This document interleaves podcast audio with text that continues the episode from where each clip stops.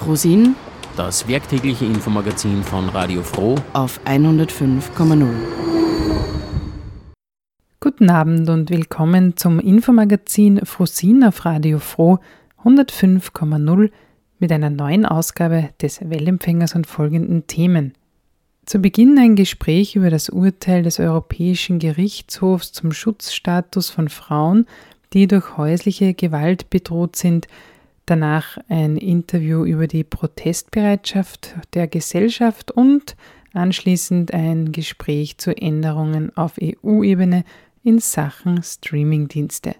Durch die heutige Sendung begleitet Sie, liebe Zuhörerinnen und Zuhörer, Nora Niemetz.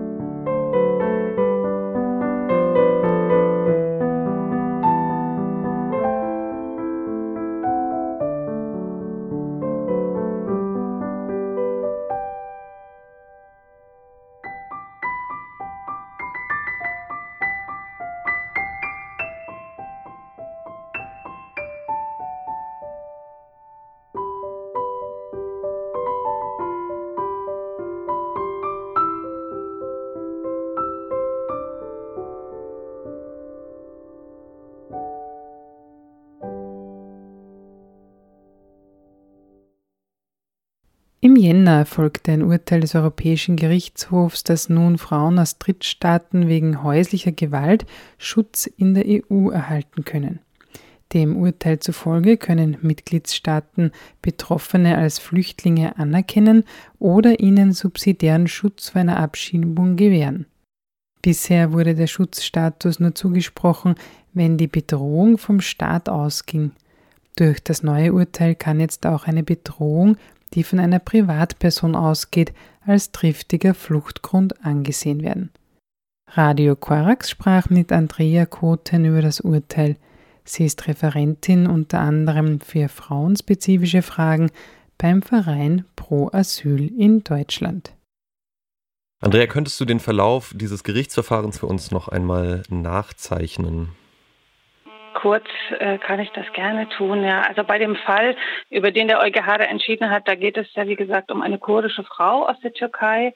Sie hat 2018 in Bulgarien einen Asylantrag gestellt und im Asylverfahren dort hat sie angegeben, dass sie schon als Jugendliche zwangsverheiratet worden ist, dass sie von Ehemann geschlagen, von ihrem Ehemann geschlagen und bedroht worden sei, ohne dass die eigene Familie ihr zu Hilfe gekommen äh, wäre.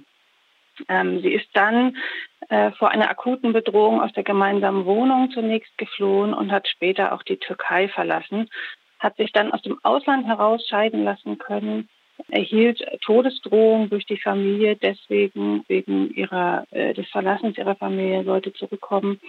Und sie hat außerdem wegen der Misshandlung dann auch noch Strafanzeigen gestellt gegen ihren Ehemann und gegen andere Familienangehörige ihrer eigenen Familie und der Schwiegerfamilie. Und sie fürchtete nun, das hat sie vorgebracht im Asylverfahren, dass sie für den Fall ihrer Rückkehr äh, von ihrer Familie getötet würde, weil sie Todesdrohungen erhielt. Die bulgarischen Behörden haben diesen Asylantrag äh, dann zunächst abgelehnt und auch die Gerichte, äh, sie ist da bis zum Oberverwaltungsgericht gegangen, haben das zunächst abgelehnt. Die Begründung dafür von den Behörden war zunächst mal, dass häusliche Gewalt und die Todesdrohungen eben für den Flüchtlingsstatus gar nicht relevant seien. Äh, und dass die Handlungen der Familie zu werten seien als kriminelle Gewalttaten. Und da kommt dann der türkische Staat ins Spiel, wenn, nämlich, wenn man nämlich sagt, das ist eine kriminelle Handlung, wo der Schutz, vor der der, der, der Staat Schutz gewähren kann, dann scheidet auch das aus äh, für eine, für eine Schutzgewährung in Europa. 2021 hat die Frau dann aber neue Beweise für ihre Gewalt vorgelegt und auch neue Unterlagen zur Situation von Frauen in der Türkei.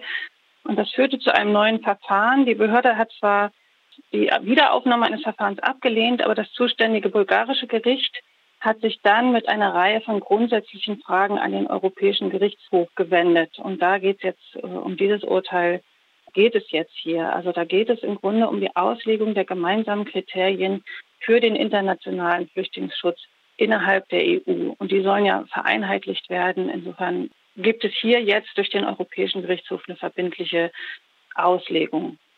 Ja, was hat der EuGH jetzt festgestellt? Der EuGH hat mehrere Sachen festgestellt. Zum einen ganz wichtig, dass Frauen insgesamt als eine soziale Gruppe im Sinne der EU-Qualifikationsrichtlinie gelten können. Das hört sich erstmal unspektakulär an, das ist aber relevant für die Zuerkennung der Flüchtlingseigenschaft, also für den Status als Flüchtling hier weil die Flüchtlingseigenschaft anknüpfen muss an konkrete Zugehörigkeiten, wie zum Beispiel die politische Verfolgung. Und die soziale Gruppe ist eines dieser Gründe, weswegen eine Verfolgung stattfinden muss, wenn sie anerkannt werden soll.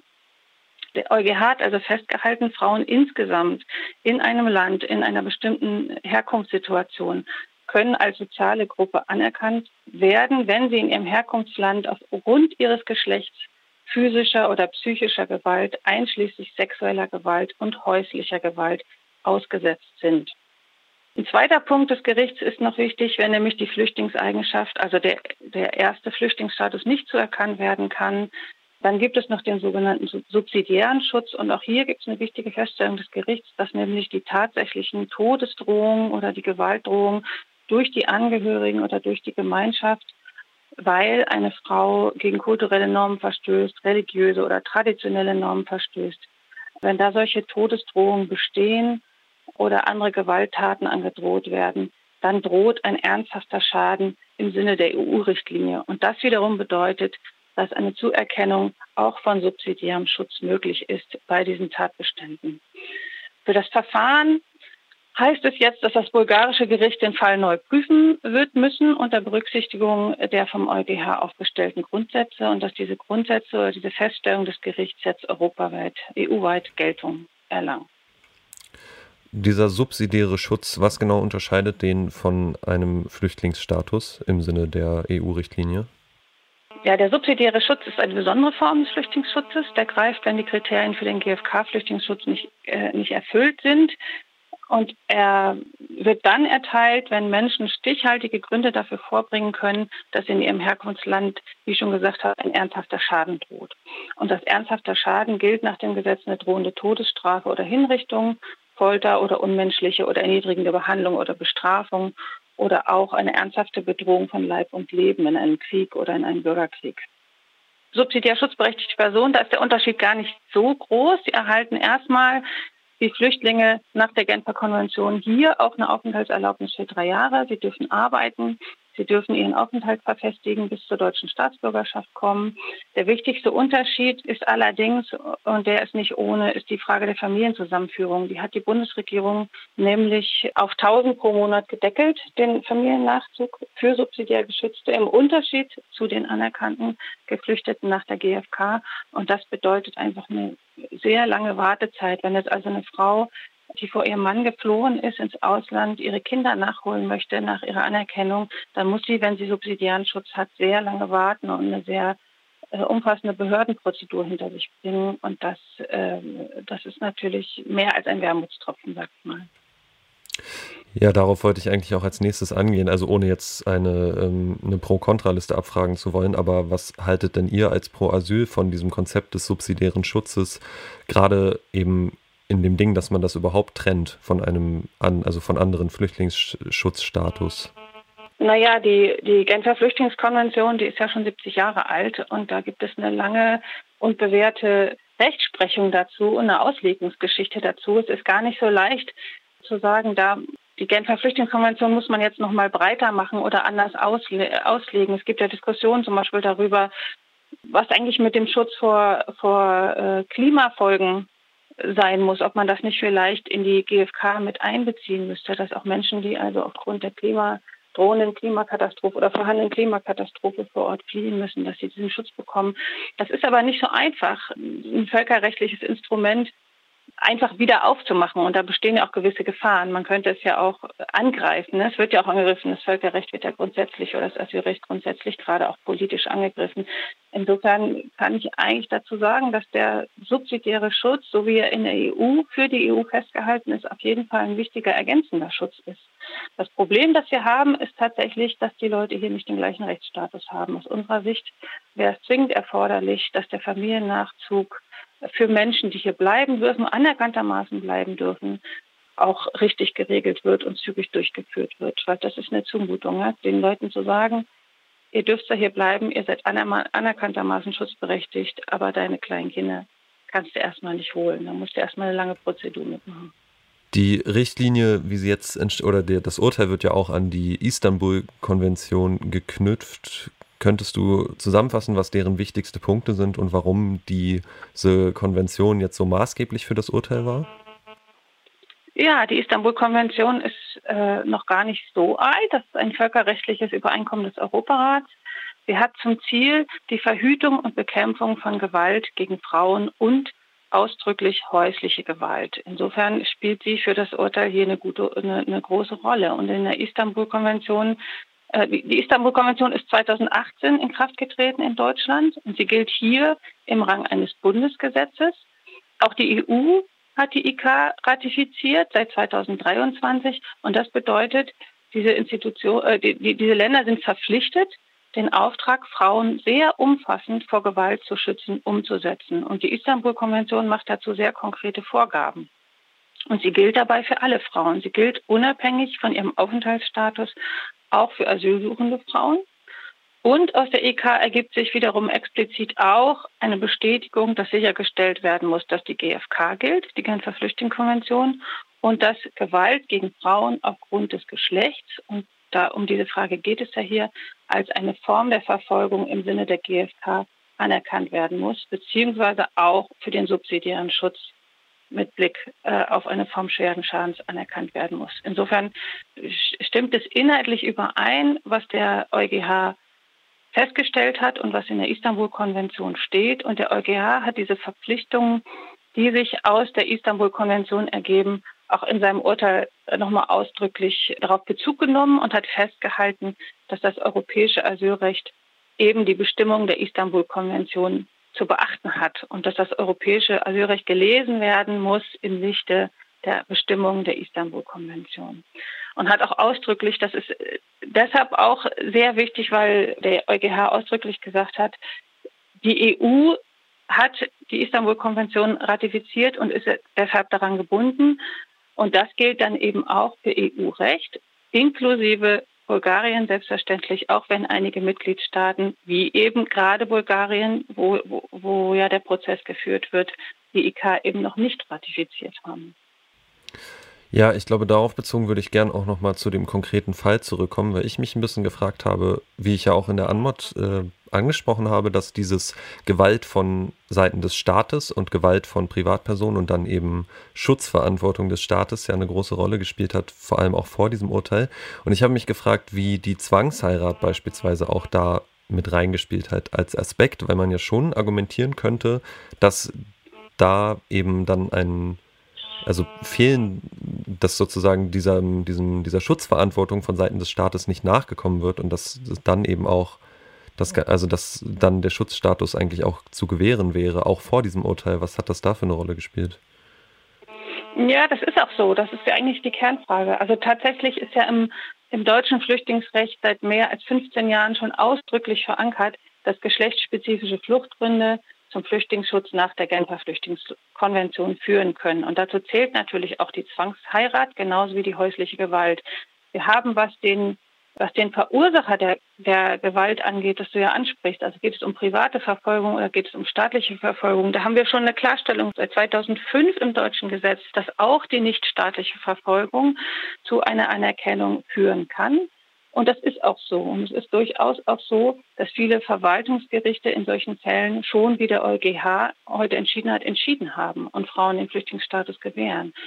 Aber es gibt auf der anderen Seite immer noch Behördenbescheide und es gibt Urteile, in denen tatsächlich die häusliche Gewalt als Privatsache abgetan wird und deshalb nicht anerkannt wird als Verfolgung, obwohl sie in patriarchal geprägten Strukturen stattfindet, klar darauf zurückgeht und obwohl sie von den umgebenden Gesellschaften und vom Staat nicht verhindert wird. Und da ist das Urteil natürlich jetzt eine sehr erfreuliche Klarstellung.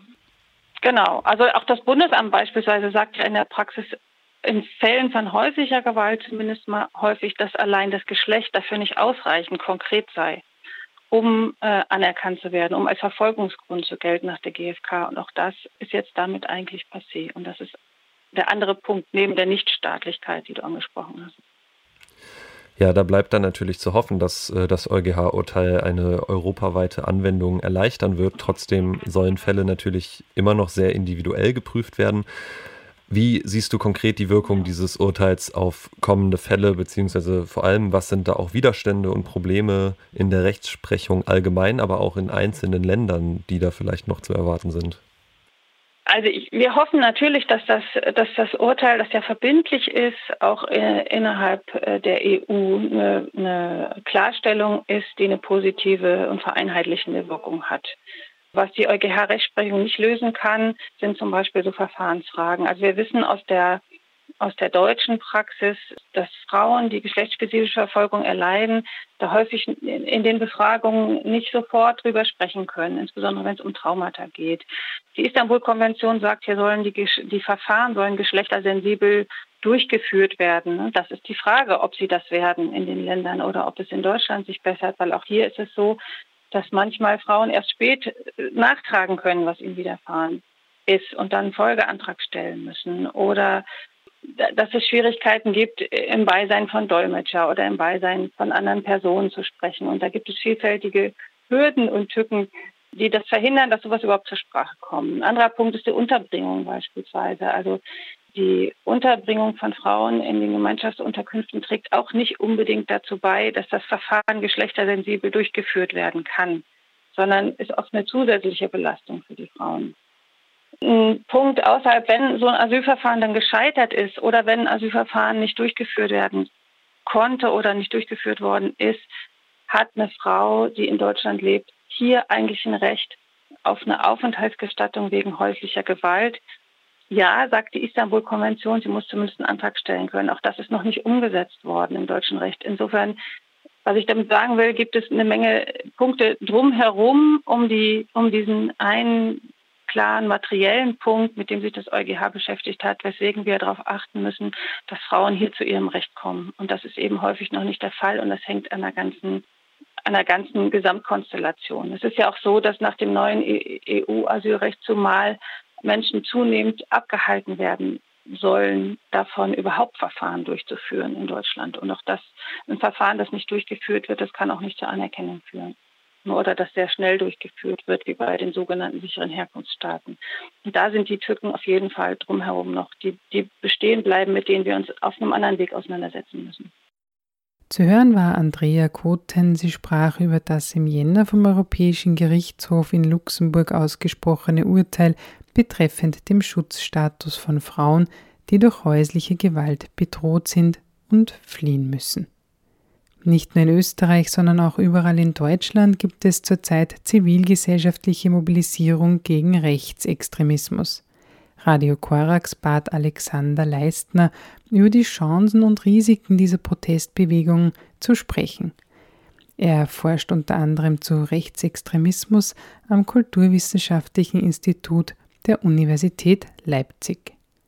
Zuerst die Bauernproteste der Arbeitsgemeinschaft der LandwirtInnen zu Beginn des Jahres, nun die vielen Anti-AfD-Demos in jeder größeren Stadt Deutschlands. Das Jahr 2024 hat kaum begonnen und man könnte meinen, es werde nun das Protestjahr schlechthin. Immerhin blicken wir auf Landtagswahlen in ostdeutschen Bundesländern und auch auf die Europawahl jetzt ähm, zum Ende des Sommers 2024 und auch dieser Winter 2023-24 ist der erste Winter, von dem man gemeinhin auch behaupten kann, dass es äh, ein Winter ohne Einschränkung von dem Recht auf Versammlungsfreiheit ist, wenn wir auch auf Corona und Corona-Zahlen blicken. Unter diesen guten Startbedingungen Inwiefern beobachten Sie einen Anstieg vom Protestwillen in der Zivilgesellschaft in Deutschland und empfinden Sie diesen Monat Januar 2024 als ungewöhnlich? Also in jedem Fall ungewöhnlich, wenn man, wenn man auf die aktuellen Mobilisierungen guckt. Äh, ansonsten wäre die Frage so nach dem Anstieg von Protestwillen, müsste man, glaube ich, nochmal genauer anschauen weil eigentlich die letzten Jahre geprägt waren, ich würde sagen ja mindestens seit 2020, dass man ja schon immer mal Protestwellen hatte und ein starkes Protestgeschehen. Und das aber sozusagen eher davon geprägt war, von so einer asymmetrischen Mobilisierungslogik. Das sage ich jetzt mal so ein bisschen kompliziert. Also, dass es, dass es schon einen Anstieg und eine Verfestigung und eine Vergrößerung auch von Protestmilieus gab, mit einem deutlichen Einfluss auch von extrem rechten Akteuren und man eher eine Demobilisierung von demokratischer Zivilgesellschaft hatte. So.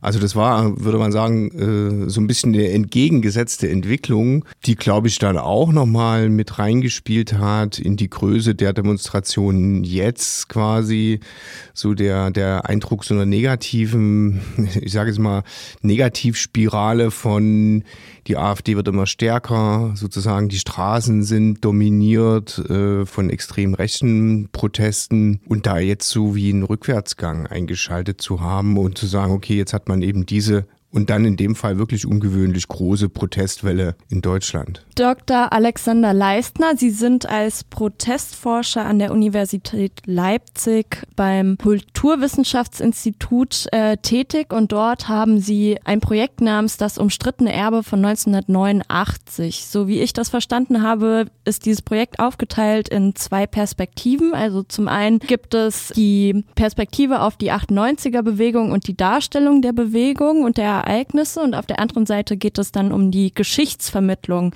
der Bewegung. Sie sind also Experte eher in diesem historischen Bereich, aber ich habe auch von Ihnen Publikationen in Bezug auf Hooligans und Rechtsextremismus gelesen. Wie kommt es denn, dass Sie sich so breit aufstellen, also sowohl rechte Hools als auch sogenannte Friedensbewegte sich anschauen. Und ich nehme an, diese Gruppen, die unterscheiden sich ja, also vor allem im Zusam in der Zusammensetzung der Menschen, aber auch in ihren Protestformen. Also wiefern unterscheiden sich diese Gruppen, aber wo ähneln sie sich auch und was ist eigentlich ihre Perspektive, ihre Forschungsmethode? Also vielleicht würde ich, würde ich anfangen, ist auch interessant sozusagen. Also ich würde jetzt ungern oder oder oft, ja, es ist von außen herangetragen, so als Protestforscher äh, von mir reden. Das ist jetzt so kein geschützter Ausbildungsberuf, aber es gibt eine ganz erhebliche Konjunktur in der öffentlichen Wahrnehmung. Und eigentlich würde ich mich verstehen als Soziologe, der sozusagen an so grundlegenden Mechanismen interessiert ist. Und deswegen guckt man dann auch so breit. Und dann ist manches aber auch, aber auch zufällig sozusagen, da gehören dann historische Perspektiven dazu, wenn es um die Friedensbewegung oder Oppositionsbewegung in der DDR geht,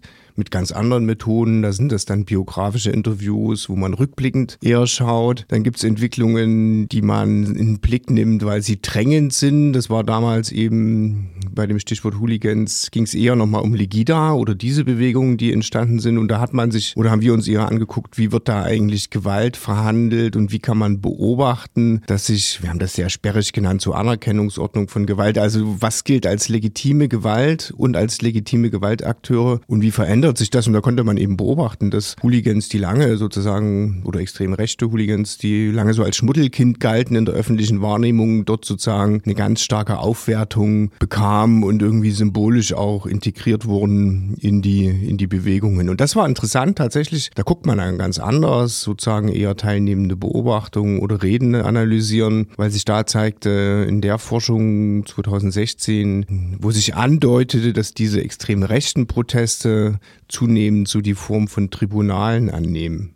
Also eigentlich so öffentliche ja, Gerichtsverhandlungen, wo man Personen als Verantwortliche namentlich markiert und dann sozusagen Verhandlungen auf der Straße macht von über deren Schuld und wie man sie zu bestrafen hätte. Und gleichermaßen bestimmte Akteure sich selbst, aber eben vielleicht auch Hooligans sozusagen von einer dort dann skandalisierten Schuld äh, freispricht, dass sie eben Rechtsex Rechtsextreme seien. Und das ist ganz interessant, weil das dann reinspielt auch in die ganzen Entwicklungen der letzten Jahre. Also wir haben uns eben nicht in 89 angeguckt als historisches Ereignis, sondern äh, die Bedeutung in den Protestbewegungen und deswegen eigentlich immer aktuelle Protestgeschehen seit 2020 untersucht und vor allem diese Bezüge auf 89, aber eben auch vor allem, wie das Tribunal so dominant geworden ist. Also wenn man die Galgen auch beim Bauernprotest sieht, dann hat das sozusagen seine Wurzeln in diesen, sozusagen in diesen, in diesen Protesten der 2015er Jahre. Auf aktuelle Sündenbocke wollen wir auch heute schauen, nämlich auf die AfD. Also in den letzten Wochen, ähm, in den vergangenen Wochen waren zunächst am Montag und dann am vergangenen Sonntag äh, zahlreiche Proteste überall in Deutschland. Tausende Menschen sind auf die Straße gegangen, um eben gegen die AfD und Rechtsextremismus zu protestieren und sich mit migrierenden und migrierenden Menschen zu solidarisieren. Anlass bot nämlich die kürzlich veröffentlichte Korrektivrecherche, bei dem ein Geheimtreffen aufgedeckt wurde zwischen finanzstarken Menschen, AfD-Funktionären Revolutionären und Leuten aus der identitären Bewegung. Bei diesem Treffen wurden auch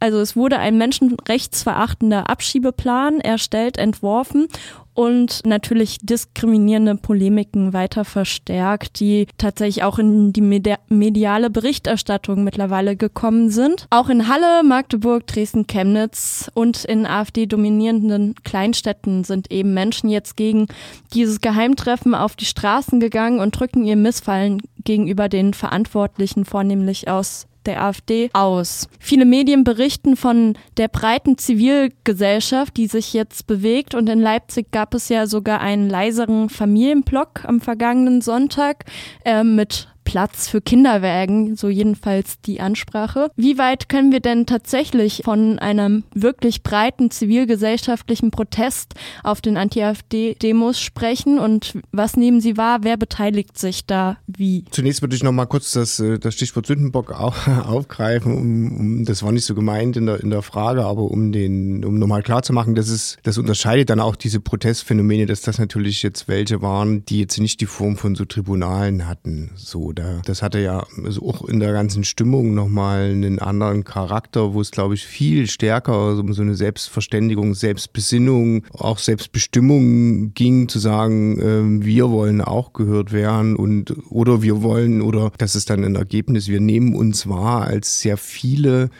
und äh, sowohl in der, in der Größe, in der Menge, da sind ja in, in vielen Städten auch Rekorde gepurzelt, sondern auch viele in der Zusammensetzung. Und das war auch mein Eindruck. Also ich hatte, das ist dann immer so schwierig bei so ganz äh, frischen Ereignissen, da das lässt sich durch Forschung natürlich nicht äh, solide abbilden sozusagen. Aber ich hatte mich in Leipzig zum Beispiel dann an den, an den Startpunkt der Demo gestellt und gewartet so lange, also bis das Ende erreicht ist, um mal die Zeit zu messen und ein Gefühl für die für die Größe zu bekommen. Ähm, und man bekommt aber eben auch ein Gefühl für die Zusammensetzung. Und das war wirklich sehr breit, eben nicht nur, also wirklich sehr, sehr viele Familien, nicht nur blockweise, sondern eigentlich überall eingestreut und aber auch, auch ganz viele wirklich ältere oder mit Stock auch gesehen.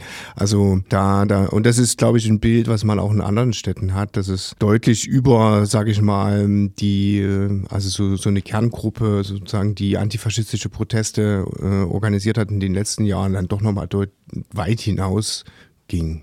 Jetzt möchten wir auf die andere Seite schauen oder ähm, auf die anderen AkteurInnen. Also Sie haben gerade gemeint, es waren sehr, sehr viele Menschen auf der Straße aus unterschiedlichen Herkünften, sage ich jetzt mal. Und das müsste ja auch theoretisch von den Politikmachenden gesehen werden. Aber tatsächlich gab es ein Statement von dem sächsischen Ministerpräsidenten Kretschmer zu dem Konflikt und zu den Straßenprotesten. Und zwar folgendermaßen hat er gesagt, die rechten Parteien seien ein Problem, aber man müsse an die Themen Energiewende, Migration und Bürokratie ran, um diesen den Nährboden zu entziehen.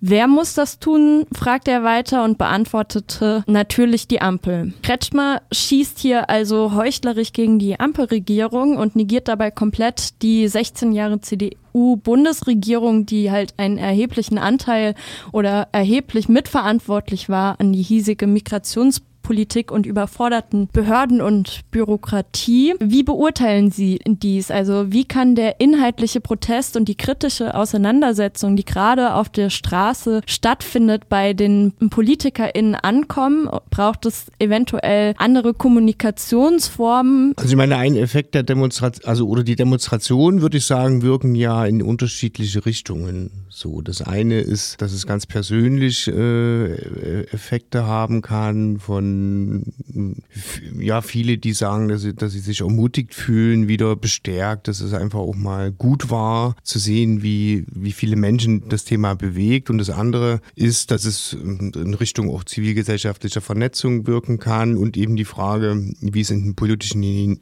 Raum hineinwirkt, wo man sagen müsste, okay, um so eine um so eine Demos, äh, um so ein Demonstrationsgeschehen kann man jetzt auch nicht drum rumkommen. So, und da glaube ich, passiert gerade relativ viel. Also meine Wahrnehmung wäre schon, dass auch das Thema äh, des AfD-Verbots, wie auch immer man dazu stehen mag, nochmal eine ganz andere Dringlichkeit bekommen hat und eine ganz andere Öffentlichkeit, wo vor vielen Monaten Marco Wanderwitz von der CDU, sächsischen CDU, ähm, ja immer noch so ein einsamer Rufer war im politischen Raum, der gesagt hat, das ist allerhöchste Zeit, das anzustreben. Ist das jetzt ein Thema, über das ganz viele reden? So, das ist, glaube ich, auch ein deutlicher Effekt sowohl der Enthüllungen als auch der, der Demonstration wo es im Kern ja um die größere Frage geht, ähm, wie sich Demokratie wehrt, äh, sozusagen angesichts äh, sozusagen des Bedrohtseins und wo es möglicherweise viele Antworten geben kann. Und das andere ist, ist, dass natürlich, äh, glaube ich, die Proteste auch deutlich gemacht hatten, sozusagen so ein selbstbewusstes Statement äh, zu sagen, eben, es gibt auch uns und vielleicht auch so ein Ausbruch aus einer Negativdynamik, sich die Themen sozusagen immer diktieren zu lassen von extrem rechten, rechtspopulistischen Akteuren, wo man bei der AfD ja kaum von Rechtspopulismus noch reden kann. Und so kann man eben immer wieder beobachten, dass auch die, diese, diese extrem rechten Landnahmen und das Machtvollwerden ja begünstigt wird durch andere Akteure, die das vielleicht gar nicht wollen unbedingt. Oder die, die eine andere Agenda haben oder wie auch immer. Und so würde ich das auch verstehen. Ne? Man hat dann, man hat da manchmal auch sehr kurzschlüssige Interpretationen von, äh, man wählt die AfD, weil es zu viel Bürokratie gibt. Da würde ich sagen, das ist, das, also, da zeigt die Forschung schon, dass es eine Kernklientel gibt, die man, die man jetzt nicht erreicht und vor allem nicht durch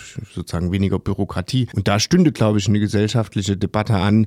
Was sind denn eigentlich die drängenden Zukunfts Themen. Was wäre jetzt auch aus diesen Demonstrationen so ein Aufbruch nach vorn und das jetzt nicht zwingend dann sozusagen in so einer eigenen politischen Agenda zu interpretieren von die Ampel muss ja halt wirklich weg, wo dann auch eben Teile der CDU dann drauf aufspringen oder so scheint es im Moment, sondern da auch ein Bewusstsein dafür wächst, ohne dass man sozusagen selber ein extrem rechter Akteur ist, natürlich auch manchmal vieles, vieles begünstigt, Räume schafft, ähm, Themen übernimmt und das meinte ich mit dieser Negativdynamik ähm, aus der es jetzt die Chance gibt, auch ein Stück weit auszusteigen. Zu hören war ein Gespräch mit dem Sozialforscher Alexander Leistner. War es schon mit den Amazon-Verkäufen für Künstlerinnen und Künstler herausfordernd, mit der geringen finanziellen Abspeisung klarzukommen, hat die Welt der Streaming-Dienste sie vor weitere Probleme gestellt. Das soll sich jedoch bald ändern, so sieht es zumindest eine EU-Reform vor, die die Freiheiten der Streamingdienste beschränken und regulieren will. Über diese EU-Reform sprach Radio Korax mit Niklas Ninas. Er hat den Entstehungsprozess der Resolutionen für die Grünen im Europaparlament begleitet.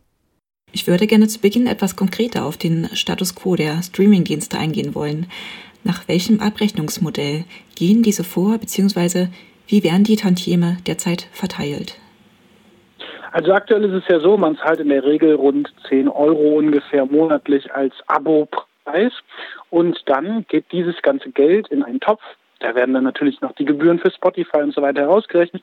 Aber dann wird das Geld, was an die Künstlerinnen und Künstler als Tantiemen geht, eigentlich hm, nur durcheinander geteilt und nach Streams verteilt.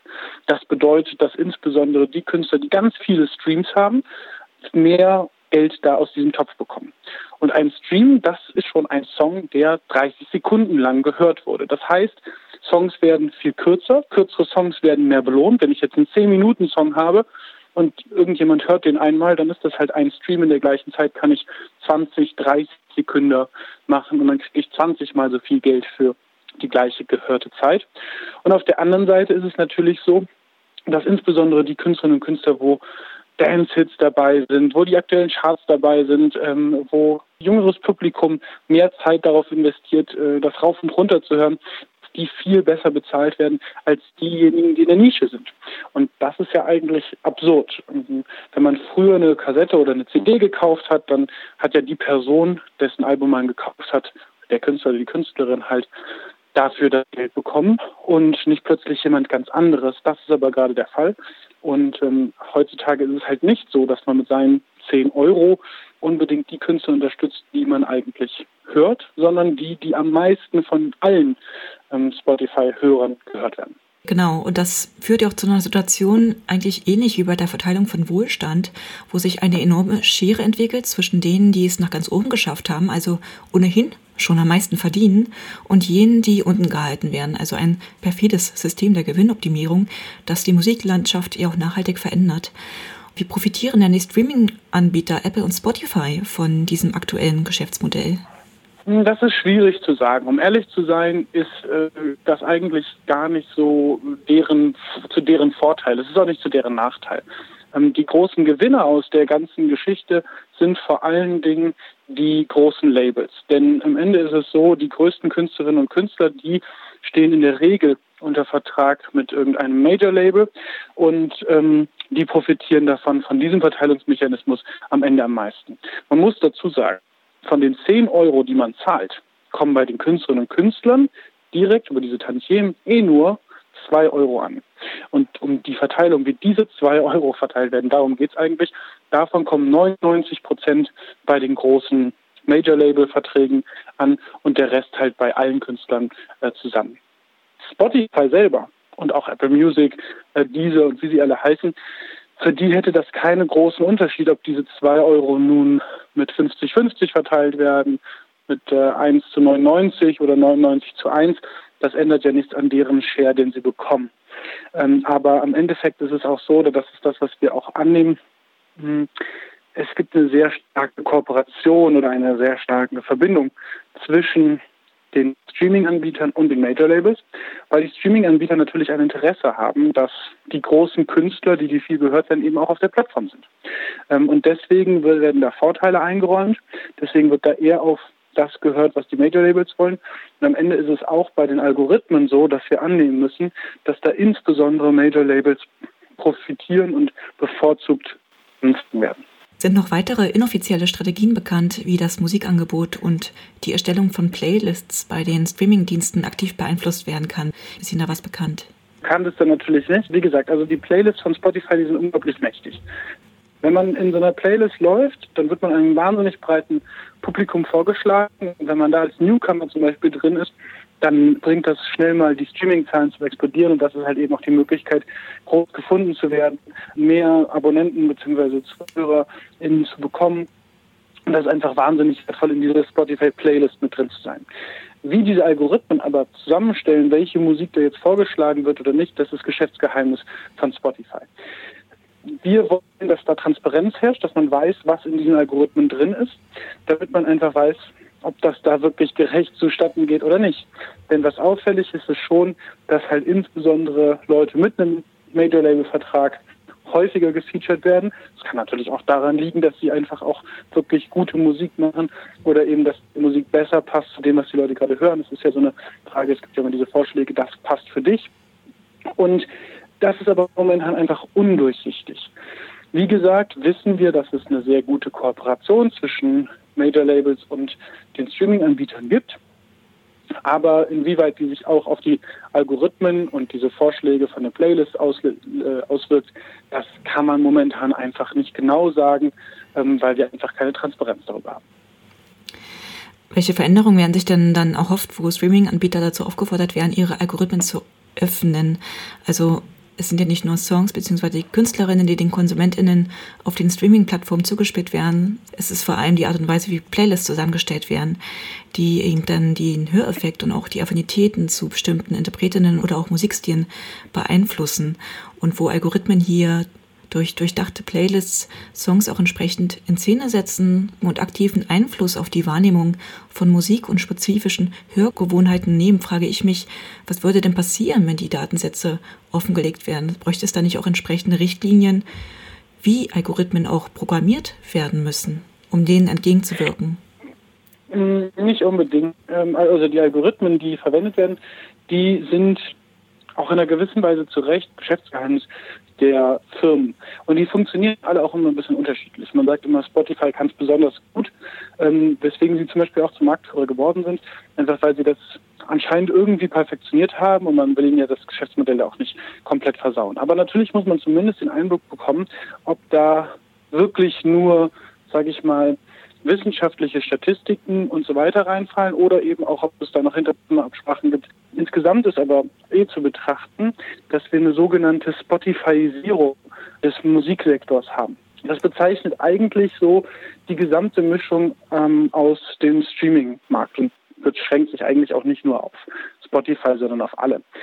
Das fängt zum Beispiel damit an, ich hatte ja eben gesagt, dass ein Stream 30 Sekunden zuhören bedeutet. Also lohnt es sich einfach mehr Musik zu produzieren, die kürzer ist. Ähm, wenn Sie sich zurückerinnern, in den 70ern war es eigentlich ganz normal, dass man mal gerne so sieben, acht Minuten Stücke hatte, ähm, wo das Intro einfach ein Gitarrensolo für drei Minuten war und so weiter. Bei Klassikmusik ist es ja nicht anders. Genau, bei Klassikmusik ist es extrem lang. Auch bei Jazz gibt es äh, manche Stücke, die hört man auch nur einmal, wenn man mal ganz ehrlich ist. Also so gerade Jazz, Free Jazz, da brauche ich mir das nicht ein zweites Mal anhören, weil es ja eben um diesen einen Moment geht, dass da gerade improvisiert wurde. Und das sind halt alles so Situationen, wo sich die Musik insgesamt verändert, verkürzt ähm, und halt auch schon eingeschränkt wird. Und es ist auch so, dass man versucht zu antizipieren, was will der Algorithmus, was schlägt er besonders viel vor, um darauf dann einzugehen, weswegen manche Musikrichtungen immer mehr entwickelt werden, wohin andere so ein bisschen verkümmern.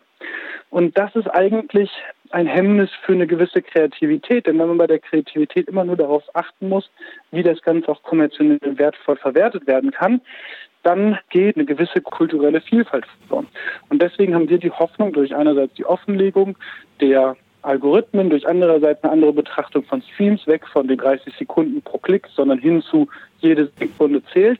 Ähm, und vor allen Dingen eben auch neues Featuring in den Playlists. Wir schlagen eine Quote vor von kleineren Künstlern, regionalen Künstlern und europäischen Künstlern, sodass man eben Newcomer insbesondere aus der eigenen Region mal kennenlernen kann, dass so mehr Vielfalt gelebt wird, dass Kreativität wieder neu aufblühen kann und dass vor allen Dingen halt einfach diese kulturelle Vielfalt, die wir in Europa haben und die wir ja auch feiern, wieder mehr zum Tragen kommt und wir am Ende nicht alle nur noch Einheitsbrei aus Fließbandproduktion hören.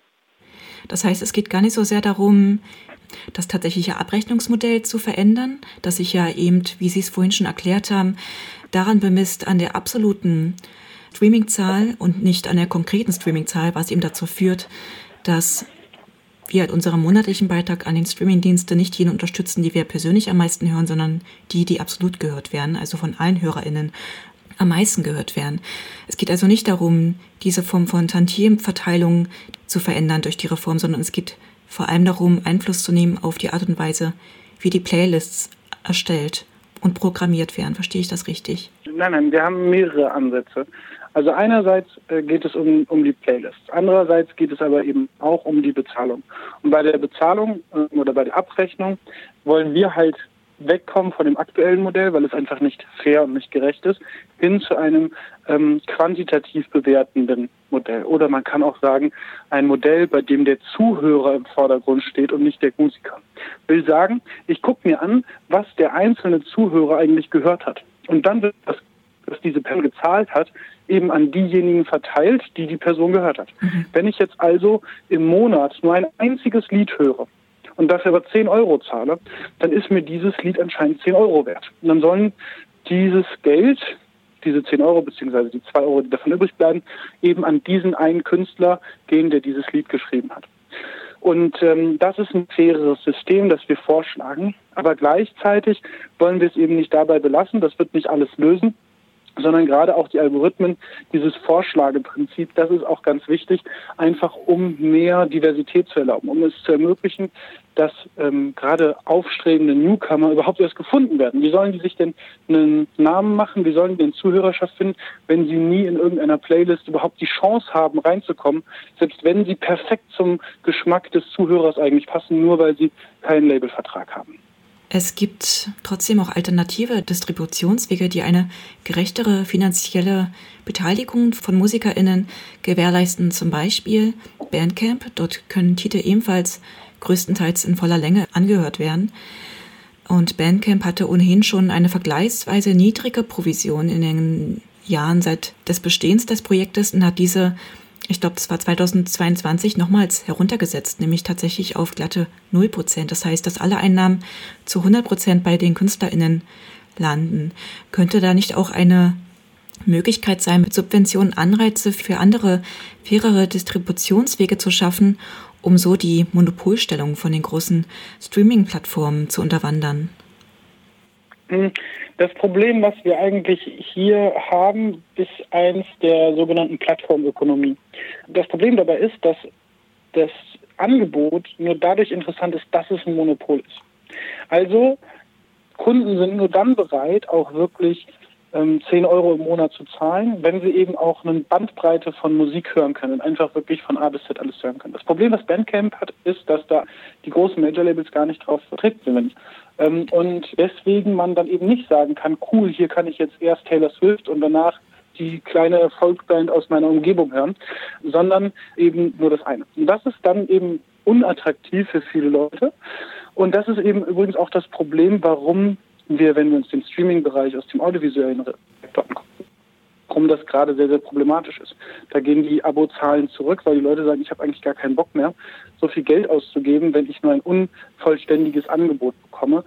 Ähm, früher habe ich da mehr bekommen. Und deswegen lohnt es sich nicht unbedingt, ähm, eine größere Aufspaltung machen. Wenn wir am Ende irgendwie drei oder vier verschiedene Plattformen haben, wo unterschiedliche Musik läuft, wo ich aber jedes Mal ein Abo für habe, brauche, dann ähm, wird es wahnsinnig unattraktiv und dann besteht die Gefahr, und das ist übrigens auch die große Sorge von allen Künstlerinnen und Künstlern, dass dann in die Piraterie wieder zurückgeht, wie es am Anfang der 2000er Jahre war, wo extrem viel Musik einfach illegal gehört wurde.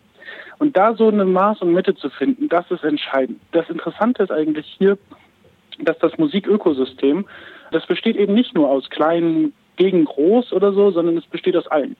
Die Großen haben was davon, also die Major Labels haben was davon, dass es die Kleinen gibt weil A sich rekrutiert raus, die neuen Musikrichtungen, die neuen Künstlerinnen und Künstler, die haben alle mal klein angefangen.